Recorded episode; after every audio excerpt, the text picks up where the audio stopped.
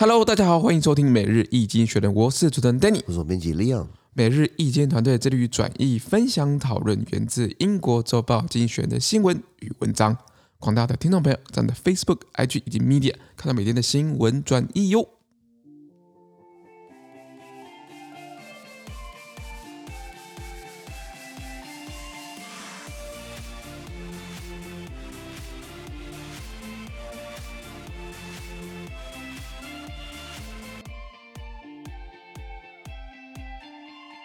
今天我们看到从精选这段新闻，我们看到的是二月十七号礼拜四的新闻。而之前的新闻呢，传出在每日精选的 Facebook、IG 及 Medium 第七百三十六铺里面哦。是的，我们看到第一个新闻是北约对上乌克兰。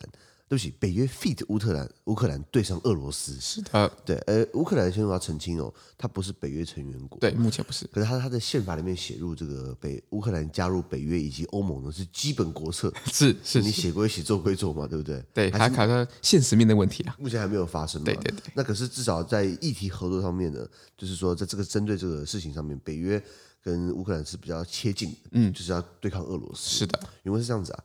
Russia's defense minister ministry published a video that it says shows uh, military vehicles leaving Crimea, but Western leaders said instead that, that they can see Russian troop numbers increasing around Ukraine. Speaking ahead of a meeting of NATO defense ministers, Jens Stoltenberg said that uh, the alliance was hoping for a diplomatic solution, but was prepared for the worst. On Tuesday, cyber attacks took down the websites of several Ukrainian government ministries and two state banks. OK，他说，呃，翻译翻译啊，俄罗斯的国防部啊发布了一段影片，里面显示哦，军用车辆啊离开克里米亚，克里米亚这个半岛就是在乌克兰的东南方，在黑，呃，它可以卡在这个黑海的咽喉。是的。大家打开手机看一下地图，就知道讲什么了。那克里米亚在二零一四年本以前本来是这个乌克兰嘛，后来因为克里米亚危机，就俄罗斯把它扛下来了。是的。一直到现在嘛，那本来俄罗斯那边搞了黑海舰队。所以他可以三面包夹乌克兰，现在有一面走了，对不对？可是呢，西方各国领导人们他们反而表示啊，这个他们眼见的俄罗斯的军队数量啊，在乌克兰的周边其实还是增加的。咦？也就是说，可能看起来有有一部分钱少了，可基本上有其他地方增也增加了。嗯，没错没错。那北约的秘书长呢，这个 Jens Stoltenberg 的，他这个人他他在跟北约的这个成员国的国防部长们，他们会开会，他们开这种部长级会议嘛。在开会之前呢，他发表了讲话，然后他说就是北约希望透过外交途径。来解决现在这个局势，就是说先外交，呃，先外交再吓阻，不能再不能再打嘛。是的，呃，diplomacy and deterrence，diplomacy 是外交，deterrence 就是这个吓阻。好，那可是，呃，虽然他们想要通过外交解决，但是他们现在已经做好了最坏情况的打算，做好了准备。是军事行动嘛？啊啊、可是他没有讲啊。对，如果如果他可以说我们准备好打仗了，那就很明确嘛。对，那什么叫最坏情况之下？他这保留一个模糊的空间，看起来。他真正我想讲干话，就是永远不讲清楚，你知道吗？是是，他也不敢讲嘛。然后普丁，可能普丁会问，那什么是最坏打算？对他很好奇啊。那我们继续看下去啊。我我看你打算，我看你做的打算是多坏。是的，是的。那看你做多好的准备嘛？是吗？那礼拜二的时候，二月十五号呢，呃，就是这个前天。呃，网络攻击呃，发在俄罗乌克兰发这个受到一连串的网络攻击啊，这些网络攻击摧毁了几个俄罗斯政政府部门以及两个国有银行的网站。OK，谁发起的呢？啊，这个应该大家都很清楚，理解，很容易心知肚明，对不对？对。好，先讲了这个呃，北约好了，北约是一个。军事同盟组织，它是一九四九年成立，那个时候的背景是冷战，冷战就是这些西方民主自由经济市场阵营对上了这个共产主义嘛，然后呃苏一方面是美国领导领导，另一方面是苏联，就像俄罗斯一人一边，然后差别就是说东欧那时候以前整块都其实还是这个苏联苏联那边去那。呃，北约呢？北约是一九四九年成立之后呢，后来苏联觉得说，啊，他觉得被威胁了，所以他成立这个华沙公约组织。一九五三年，是的，这两个一直分庭抗礼，一直到一九九一年，苏联垮台结束了。苏联垮台结束之后呢，北约觉得很尴尬，为什么？北约以前是为了对抗苏联用的，现在他不在了，他只是变成一个。呃，区域性的、地区性的这种防卫性、防卫性组织是是是。那他做什么工作？比如说，嗯、呃，在一九九零年代发生这个这个南呃巴尔干半岛危机，就南斯拉夫解体，然后呃，对抗恐怖主义啊，或是在一些议题方面，他们就是去地中海巡防等等，嗯，合作有一些合作，合作或者或者是去打击海盗啊，或者是打击这个，或者去所以地中海不是很多移民会跑上来吗？对，他就去救援等等的，因为他主要点不存在了。现在看起来点又回来了。对，就是现在这个比以前还更加威权的这个俄罗斯，俄罗斯现代沙皇普丁。对，那你说，你说，你说北约它最有效的是什么？最有效就是从它最一开始的北约的这个公约第五条，第五条就是共同防御这个策略，是共共同防御条款，也就是说，你对一个北北约国家打，那等于是打所有北约国家。Attack on one is attack on all。OK，那所以今天你在加入在加入里面的话，你等于是有那种被保护起来的感觉。对，那不然那很有吸引力嘛，尤其对小国来说。那问题来了，其实之前我记得在二零一二年的时候发生过一件事情。二零土耳其是北约会北约成员国。是。二零一二年那个时候呢，呃，土耳其的战机被叙利亚轰下来，因为叙利亚那时候打内战嘛，然后乱轰啊，轰到土耳其飞机，然后土耳其就哎呦我的妈呀，呃，赶快开赶快开会，确实也开会了。后来不了了之啊，所以所以因为那时候大家以为说，哎，是不是可以把北约那个条款拿出来测试，拿来使用一下？这就是说土耳其的战机打下来了，表示你对土耳其攻击，表示你对整个北约攻击。对，那叙利亚不就好笑了吗？傻眼吧？叙利亚叙利亚后面是俄罗斯嘛？是是是，我们以为会怎么样？我记得那时候很深刻，后来没有怎么样，就道歉啊啊结束了啊，然后也也没有开战，你知道吗？我也蛮失望的。当然，并不是要助长战争啊，只是说就是原来他有他的这个限制在。对对对。现在秘书长呢叫做 Jens Stoltenberg，Jens Stoltenberg 那他以前是。在和挪威，他在挪威当这个呃这个总理首相，然后他是属于工党出身的。那他他有两个说法，一个是他很积极的参与很多事情，那一个就是说他只有讲公讲空话。那那这个东西见仁见智，可是我个人看起来，他确实好像没有什么太大的建树，就是在拿出实际的行为去吓阻俄罗斯。不然俄罗斯在他任内，在他当北约秘书长的任内哦，因为一直一直在在乌克兰旁边就是增加军队。对，这这这这不是第一次吗？我记得去年发生过，前年发生过。二零一四年更不要讲是克林，是克就是克林两件事情嘛，对对不对啊？所以整个加起来，我觉得北约还是它的局限性。那北约毕竟后面的这个大大掌柜就是美国嘛，是的。那美国在川普任内呢，也常常在那炮轰北约。我说奇怪，美国不是跟北约同一一体的吗？川普还要炮轰北约。对，川普说北约国家各各个会员国，他们没有花太多的足够的钱在国防预算上面。没错，通常要花 GDP 的两趴。对，那个时候，呃，川普。呃呃，有说过，大概多多数的国家没有花到两趴，那确实也是，这个好像那时候只有不到不到五分之一有花到他们国防预算 GDP 的两趴花在国防预算上面。后来川普喊一喊叫一叫呢，后来数量有提升。那有些国家他们提升的很慢，比如德国，因为德国经济体很大。它的经济体很大，如果你今天加它提升零点一趴，可能就已经好几百亿欧元。对对对对。那两趴，那在德国的，因为它的历史，它其实对战争来说是有点收手的，对，并并不是那么想要这个这个这个策略，对，那么积极嘛，那么积极嘛，等等。那所以整个整个拉回来到北约，现在还是不要花比较多的钱，因为他们开始思考，美国的时候如果如出了一个疯子总统，出了一个笑，就是把包括川普也是，那当然对我们的安全并不是那么并并不是那么有保障，因为美国以前对于。它的重心可能是被中国吸引，可能在中东地区被分心了。以前是全心全意要对抗苏联，现在苏联不存在了，那他是不是又有其他的这个盘算？其他的这个怕生？对，对，没错。那最后就是俄这个俄国俄罗斯说他撤军，他他公布影片说我们要撤军了。结果这个情报局很多情报机关就说没有啊，我们靠卫星图来说，其实你的部队还是在其他的边界其实在一起。OK OK。本来一开始是十万。然后后来十三万，现在听说十四万，一直慢慢增加，嗯哼，已经达到可以入侵的规模嘛。是的。那虽然我们喊了很久了，不过还是想嘴炮一下，那个打起来之后会怎么样？我我也蛮好奇的嘛。嗯嗯，就不要纸上谈兵嘛。这样真的是好，继续看下去。继续看下去。好的，那么看到下一则新闻。再我们看到是以色列的经济啊，它现在正在不回正轨。是。以色列很聪明，以色列其实最早开始在这个疫情刚爆发的时候，他们就投资了很多很多很多的这个医药药剂公司来来押宝。那当然有一些押对了，就像比如说 Pfizer、BioNTech，然后就是他们就以色列有投资，然后以色列还高价买疫苗。当然，为什么以以色列有疫苗可以打？他出的他价高，出钱比出钱比别人多多一些嘛？对对对，他价高者，他好像多两三倍，我靠？那还有一点就是说，他当然还有一些不，有些没有成功，比如说 Merck 默克，默克，他之前有投资 Merck 叫他做疫苗，这个 Merck 后来做的测试做出来，他的良率只有百分之六十。OK，但是他后来就不放弃嘛，对不对？是。可是 Merck 好像把他的疫疫苗这个针剂，把它改为口服药，对对对，好像还蛮成功的。是的，因为拉回来，那以色列为什么愿意花钱在防疫或者要买一些疫苗？他们很简单，他们后来算了一下，我们砸大钱去筹资医药公司，然后去买，然后砸大钱买疫苗，看起来看起来很贵，对不对？这个是我们封锁成本一天的成本。那真的是太划算了，就很聪明。说我宁愿先发制人，先花钱，我也不要去封锁。封锁封锁的话，其实花更花钱。那我这钱迟早要花，反正保险公司花嘛，对吧？那为什么我我们不要先做嘛？而且对经济的影响可以降到最低。没错没错。可是尽管如此呢，以色列以色列以以后来有疫情也是一波又一波嘛。是的，是的。以色列最早开始说什么我们要打第三季，大家以为他笑哎，结果现在大家现在大家全部都打第三季了。你打你打了吗？我打了打了打了。后来以色列说打第四季，大家开始觉得嗯有可有道理。以色列现在好像提出可能打第五季了。那这样子真真打不完了啊！以色列还说可能接下来人生之后是一年一季这样子啊。这是第一，那这样疫苗公司真的是，可惜我十五年前没有念药学了，没有念理学，不然我我们就赚翻了，你知道吗？那以色列经济看起来也不回正轨，为什么原文是这样子啊？Israel's economy grew by 8.1 percent in 2021, its fastest pace in 21 years, and a sharp rebound from its contraction of 2.2 percent, uh, the year before. The country's vaccination rollout and subsequent quick uh, reopening helped.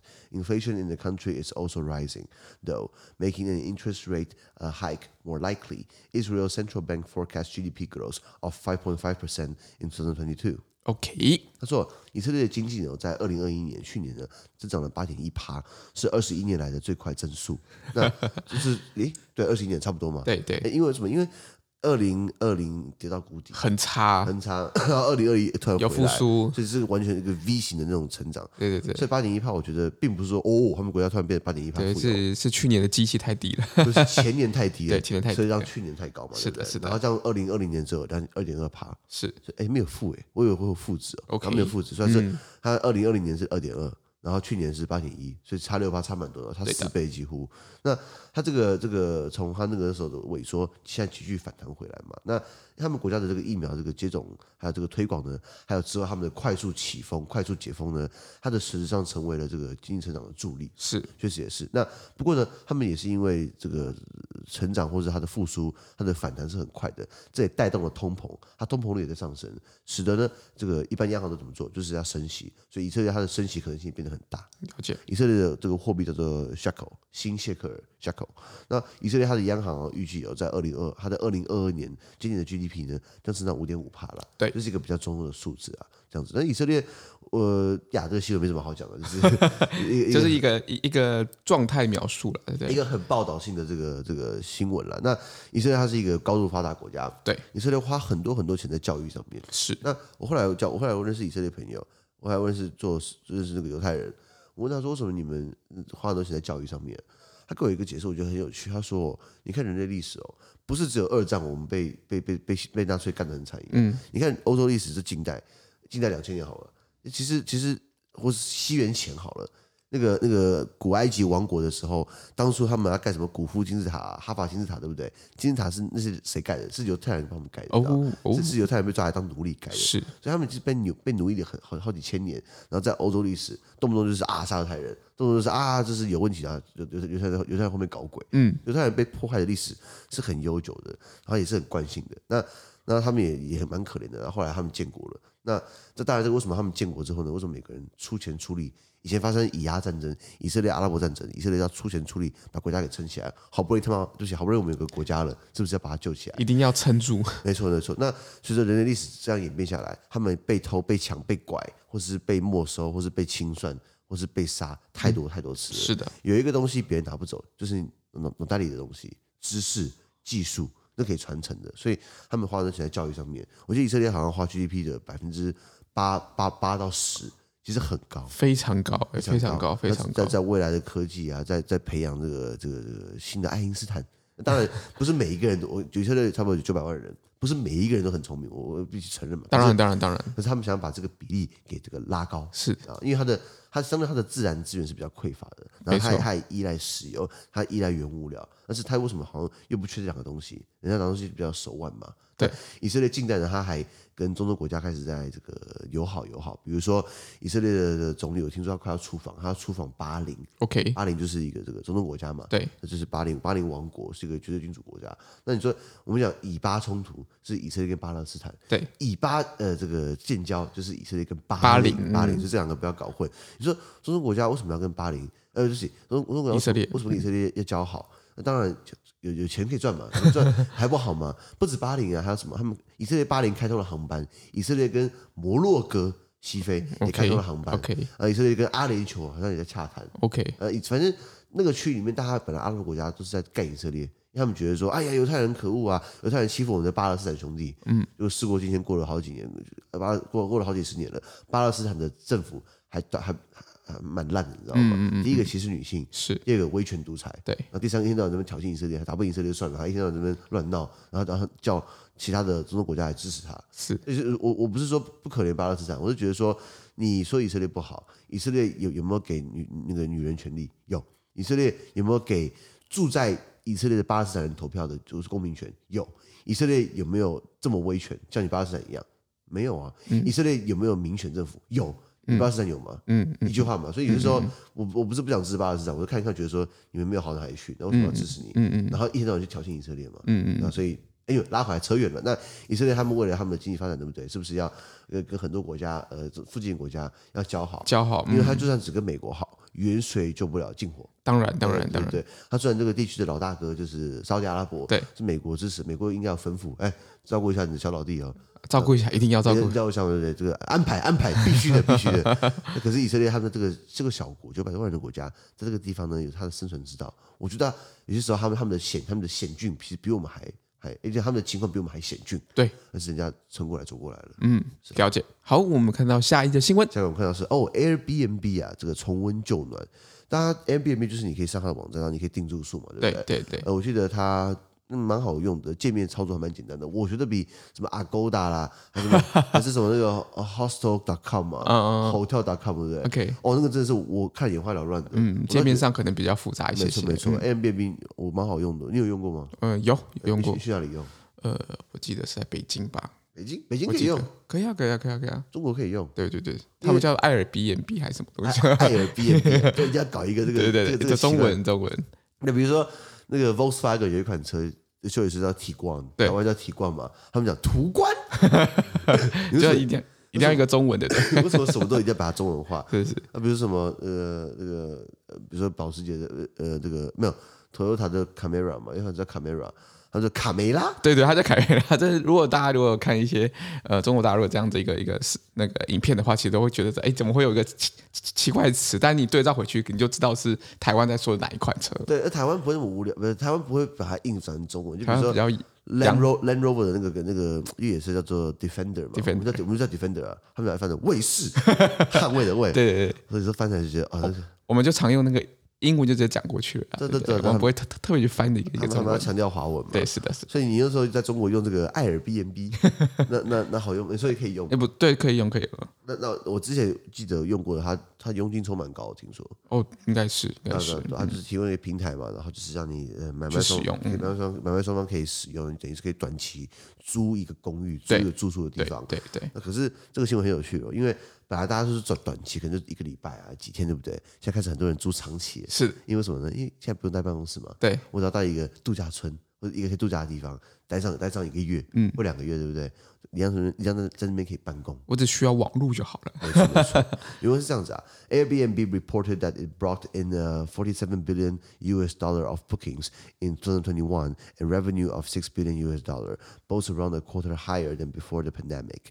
Adjusted adjusted earnings were 1.6 billion US dollar. The short-term home rental site was helped by workers no longer being tethered to their offices. It said.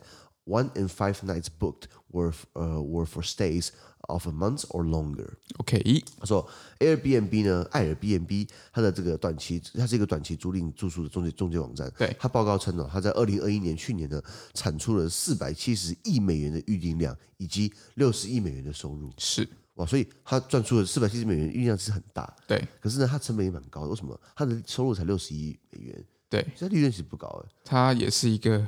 辛苦钱，搬砖搬砖。可是他没有，他不用实体啊，他只需要办公室，然后架网站，他他不用提供，对不对？嗯呃，有像这样子这种国际上的这种住宿的平台，他常常会去，也有在地的团队，他去做一些呃特色，譬如说像 Airbnb，它是一种算是特色民宿的一个开发，所以它都是非标准的房间，譬如它就可能比较少这种万豪啊，或者那种凯悦那种大型的这种国际。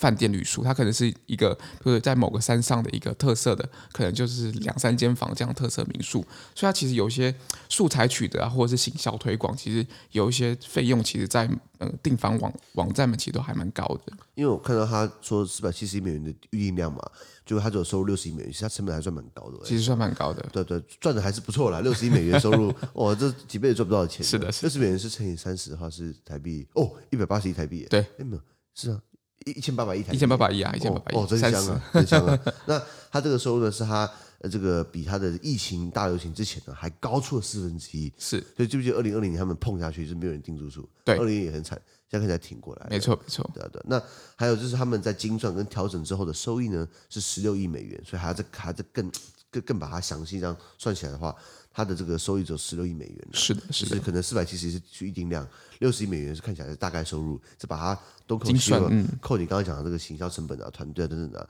还是十六亿美元，那看起来钱就变好少。这个旅游业，因为大家可以其实看到，就是旅游这个东西，其实大部分还是以服务为主轴，没错没错。所以像可能像。大家看美国股市啊，虽然很多 Booking.com 还是那 Expedia 这种大型的这种旅宿的这样平台，他们的市值或者是一些一些财财务的状况，其实都。呃，可能对于相较起科技类股来讲，可能都还是比较辛苦一点。啊、OK OK，那科技钱最好赚了。对，对啊，可以，因为科技是标准化的产品，但是像这种旅宿、旅游这种，常常会有呃，像服务的纠纷嘛，我要退啊，我要换啊，我那个手续费啊，怎么样等等，所以其实这种操作还是蛮蛮复杂的。没错没错。嗯、那 Airbnb 他后来就说。这个他们为什么他们突然有这个成长这个助力呢？是因为很多员工们嘛，他们不用在家里被束，他们不用被束缚在办公室里面上班，对对对，他可以在一个远远端上班。刚才讲有 WiFi 就好了嘛，所以他表示哦，这个呃，因为大家可能不用在家里办公室上班，他可能可以到一个度假村，到一个他舒服的地方去 long stay。所以它的五分之一的预定量的夜晚呢，就是五分之一的预定的夜晚呢，是停留一个月或更长的时间。是的，是的，就是把你的这个办公室直接搬到了一个舒服的地方，换一个心境嘛。对对对，在家里其实其实待久了你很闷嘛，对不对？对。啊，可是我我也住过 Airbnb，然后我住过国外的，我住过台湾的，然后我也住过很多大型酒店。以前在之前一份工作，老板常出差，嗯，嗯，然后都住都住的五星级啊，对对，比较好一点点，万万豪啊，洲际啊。呃，喜来登啊，是标准化的，标准化的，我还是喜欢住标准化的，因为有些时候会太有特色。特色到就是说太居家，太居家的话，对不对？感觉哎呦，有点小洁癖，你知道吗？对，然后理解理解理解，就所以所以其实嗯，每一个每一个不同的旅宿类型都是有符合，可能比较符比较符合这样相对应的这样子的旅客啦。是啊是啊，是是是。不过 Airbnb 算是一个蛮年轻的公司，它是二零零八年成立的。没错没错，是二零零八年成立，我是二零一三年第一次用它的服务，我那时候好像订日本的住宿，对，觉得还 OK。对对啊，就是可是碰到一个情况，就是说，哎呦，这个地方怎么怎么没有那那么的饭店那么干净？哦，理解，因为它是算是特色民宿嘛，是吧？就是某个人的住家，某个人住家，OK OK, okay。然后他可能刚好出差，然后房间留给我们空下来，空下来。然后我觉得说，当然他不会不没有脏啊，就是我觉得说，哦，没有真正像饭店这么比较那个，可以让我百分之百安心。对对，因为他那个，因为饭店可能有标准化的一个消毒啊或者清洁这样的程序嘛，而且还有早餐。一定要到位，然后早餐又是 buffet 对不对？对啊，对啊，对啊，对啊。所 以我我个人啊，拉半天，我还是觉得说，嗯，我还是比较不太适合 Airbnb。是是是，他赚不到我的钱。是啊是啊，了解了解。好，那我们看到下一则新闻。下一个哦，花旗银行，它是不是要以退为进呢？很多人之前不是台湾相关新闻报过，就是对花旗银行不是要离开台湾市场吗？要卖，要卖，要卖他们的那个其中一个部门，卖他们这个零售银行部门。对对，什么叫零售银行？就是你跟我可以用的啦。嗯，就是大家喜欢办什么信用卡、看电影等等，对不对？对对对。那像什么叫做不是零售？银行叫投资银行，比如说高盛，请问你有哪个人可以去高盛开户？应该都一般人应该不能去了。对，或是这个摩根大通在台湾，他们是就没有做这种老百死老百姓的这种一般业务。对，像这种大型企业。对，对那是那像零售银行，就比如说国泰啦、星光啦，还有这个中国信托啦，嗯，to C，嗯，富邦嘛，to C，呃，B 这个 to C 就 to customer，对对对对，customer，就就就是老百姓可以用到的。那花旗银行在台湾本来是它的这个零售部门呢，好像要把它卖掉，就是要出售了嘛。对，那卡友怎么办啊？卡卡友怎么办？呃呃，目目前目前那个选定的这个接手的新城银行，新城银行是是保证这个卡友的权利人都是一切照旧。哦，就是电影票很便宜，对对对对，一样电影票便宜这样子，对对对，目前都是照旧的。OK OK，不过花旗银行这么做呢，也蛮妙。为什么这个新闻有讲？是的，因为是这样子啊，Once a common sight in cities around the world, Citigroup's distinctive blue branches are becoming harder to spot. The American bank is shrinking its retail operations. The firms will instead focus on commercial banking and wealth management. Most of its remaining branches will be in America. Citi has already made deals to sell several of its foreign retail outfits, including those in Australia, Indonesia, Malaysia, and the Philippines and Thailand. The next big uh, uh, sell, the next big sell 诶，我的那个 新闻跳掉了。Maybe 呃、uh，等一下，等一下，OK，对不起。The next uh, big sell may be in India. Axis Bank, the country's third largest private sector lender, is rumored to be close to buying Citi, Citi's retail business, therefore around 2.5 billion US dollar. Citi is not alone. HSBC and ANZ have have pared back their branches with their branch networks too. But Citi's re- retreat is striking because of the scale of its former ambitions and the pioneering work it did on now familiar technology, including ATMs and, electric and electric electronic payments. But its Asian operations will be a relatively painless loss. In 2021, they account they accounted for just 1.6 percent of group's earnings. OK，翻译翻译，他说，花旗银行 City Group 呢，它独特且常见于全球各个城市的这个蓝色分行呢，现在将变得越来越难找到了。是的，logo 还蛮好认的嘛，就是一个蓝色，然后一个 City 嘛。对对对，这个大家应该都有见过，呃，多少看到，全世界它都是用这样，都是这样这样，都是用这样的 logo，所以很常见。那可是呢，这家美国银行呢，是在削减它的零售业务。就是呃，病而转向的，呃，专注在他是想要当那个商业银行，然后就是 B to B 嘛，就是可能做企业客户或者财富管理，就是帮有钱人服务了。是的，财富管理就是合法节税嘛。如果他今天标榜合法节税，看起来就很讨厌，你知道吗？财富管理传承下一代 是呃说话的艺术了。是的，那他大多数的这些分行哦，将这个呃将留在美国了。然后就是，可是他他等于是把国外的那个零售的分行给卖掉。那花旗银行，他目前达成的交易哦，就是他出售，他在国外要把他的这个这个国外的分行出售呢，已经发生在澳洲、印尼、马来西亚、菲律宾、泰国，他这些地方的这些零售业务部门，已经慢慢的给他清掉，把它卖掉了。台湾台湾，奇怪，怎么他怎么讲台湾呢？诶，可可能他还没有到这确认台湾的。哦、OK OK，台湾现在你说预测不不预测，应该说。应该有可能会给新对对新展还没有还没有切割完成吗？呃，应该是说可能也需要主管机关同意或怎么样。金管会，金管会。OK，所以刚刚讲到就是澳洲、印尼、马来西亚、菲律宾、泰国已经已经交割完成了。好，那现在呃，花旗银行接下来它准备抛售的可能是印度。而据传哦，印度第三大的这个民间信贷机构叫做 Axis 银行，Axis 银行呢要以二十五亿美元的价格来收购花旗在印度的零售业务，其实没有很多钱的。对，二十五二十五亿美元当然是我们很多钱，可是对这种大集团来说，其实没有太多钱。是，所以花旗银行在印度的生根才是二十五亿美元，那这蛮悲哀的。呃，他可能有。估值上面的一一些谈判啊，哦，对 对对，这这个价格 慈悲啊。那那花旗它并不是这样做的一个特例，为什么？汇丰银行 HSBC 还有澳盛银行这个这个 ANZ 哦，他们这个也在缩减他们的分行网络，有吗？我记得我看到澳盛银行不是在不是在开分行，然后要找找那个开户的优惠吗？嗯、就是可能每个市场上做的一些。一些决策不太一样。OK OK，那这个花旗他们要收手了，他们在亚洲地区的收手呢，会引人注目，因为他过去的这个营运规模是非常雄、非常雄心壮志的，非常有领导这个领有原创，或是说有很多新的东西是他做出来，就是非常有见地啊。比如说，他一开始在推广 ATM 是他在干的，还有电子支付这些东西，现在大家都广为熟悉嘛。现在。说真的啊，我不太喜欢用电子支付，是因为我怕按错，是，然后怕有人这个盗盗窃我的手机，我喜欢用 ATM 自己按，你知道吗？对，那哎不管 ATM 也好也好，电子支付也好，这个最开始花旗银行等于是它在狂扑，在技术上面以及在广度上面，它其实下很多功夫。是是，是，为什么这么有这么有一个？雄心壮志的银行现在开始要收手了。嗯啊，原来是因为哦，他在亚洲地区的这个业务有衰退。那这个衰退呢，也不是一个 很让他很痛的损失。为什么？二零二一年哦，亚洲业务仅占花旗集团收益的一点六趴。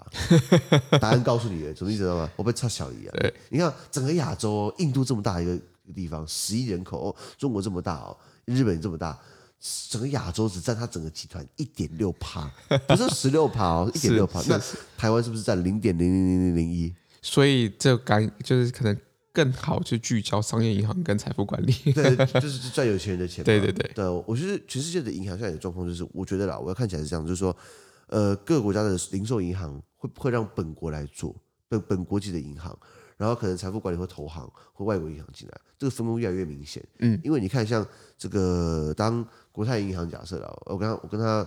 有一点小过节哦，OK，以前的事情，以前是，我我不知道，我我是平平心而论哦。国泰银行如果今天去美国搞投行生意，你觉得他搞得赢美国的银行吗？一定搞不赢啊！一样，花旗银行在台湾搞投行，那或是他搞零售银行，应该搞不赢国泰嘛？因为国泰有背后有很多那个 一个政治关系啊，对对对，这个 这有比较好的包装方式。呃，就是应该应该是说有门路了，有门路了，在地化了，在地化，对对对，localization 嘛，所以。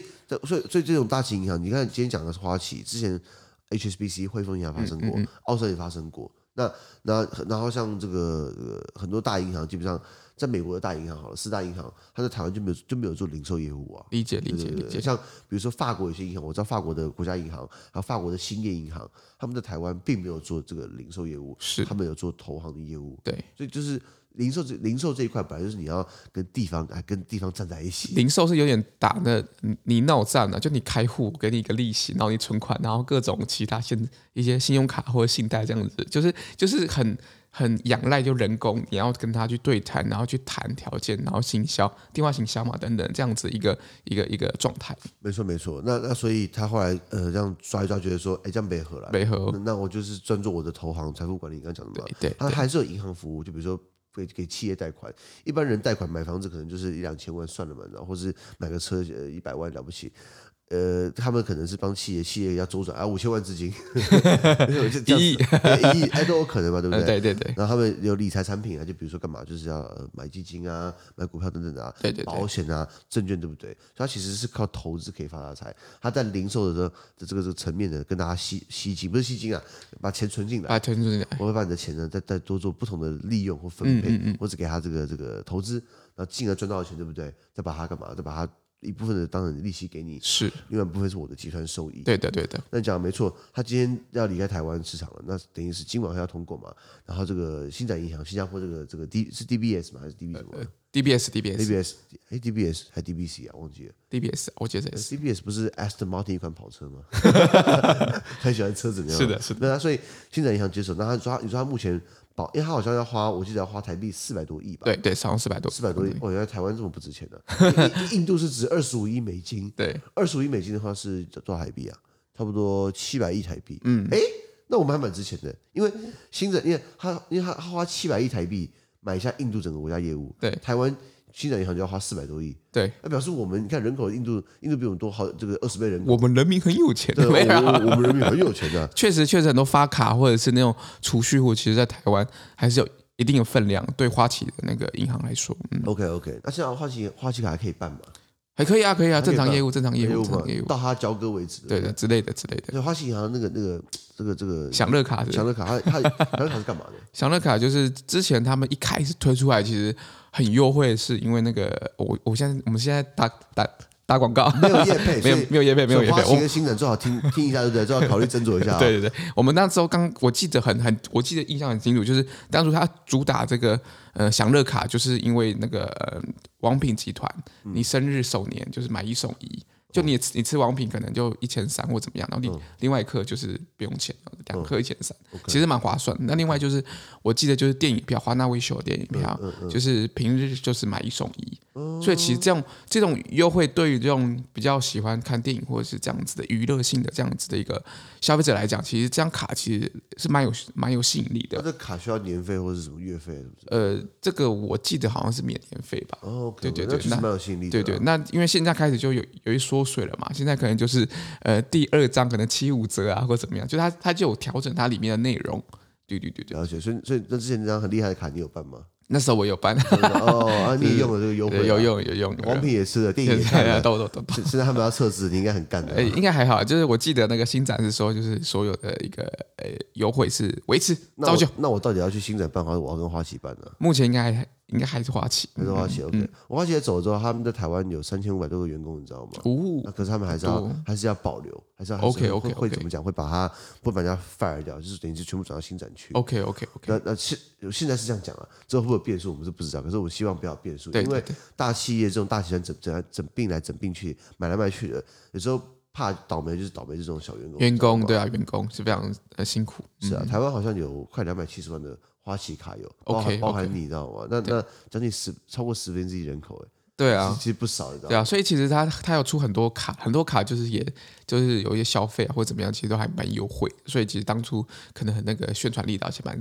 蛮成功的，嗯，OK OK。那如果大家有兴趣的话，对不对？可以上网看一下。那我们就不要多做夜配，因为对我没有夜配，完全没有配我，好不好？对，是的，是的。好，那我们今天的 Podcast 就到这边，而明天有其他新闻呈现给各位。那对今天新闻任何想法或想我们讨论的话，都会在评论区留言哦。还有自媒体很难进，多单经营就像是这个银行要跨国集团整并收购一样，需要经过很漫长时间的这个这商讨、这样程序啊、谈判啊，然后所以呃，还要尽管会同意呀。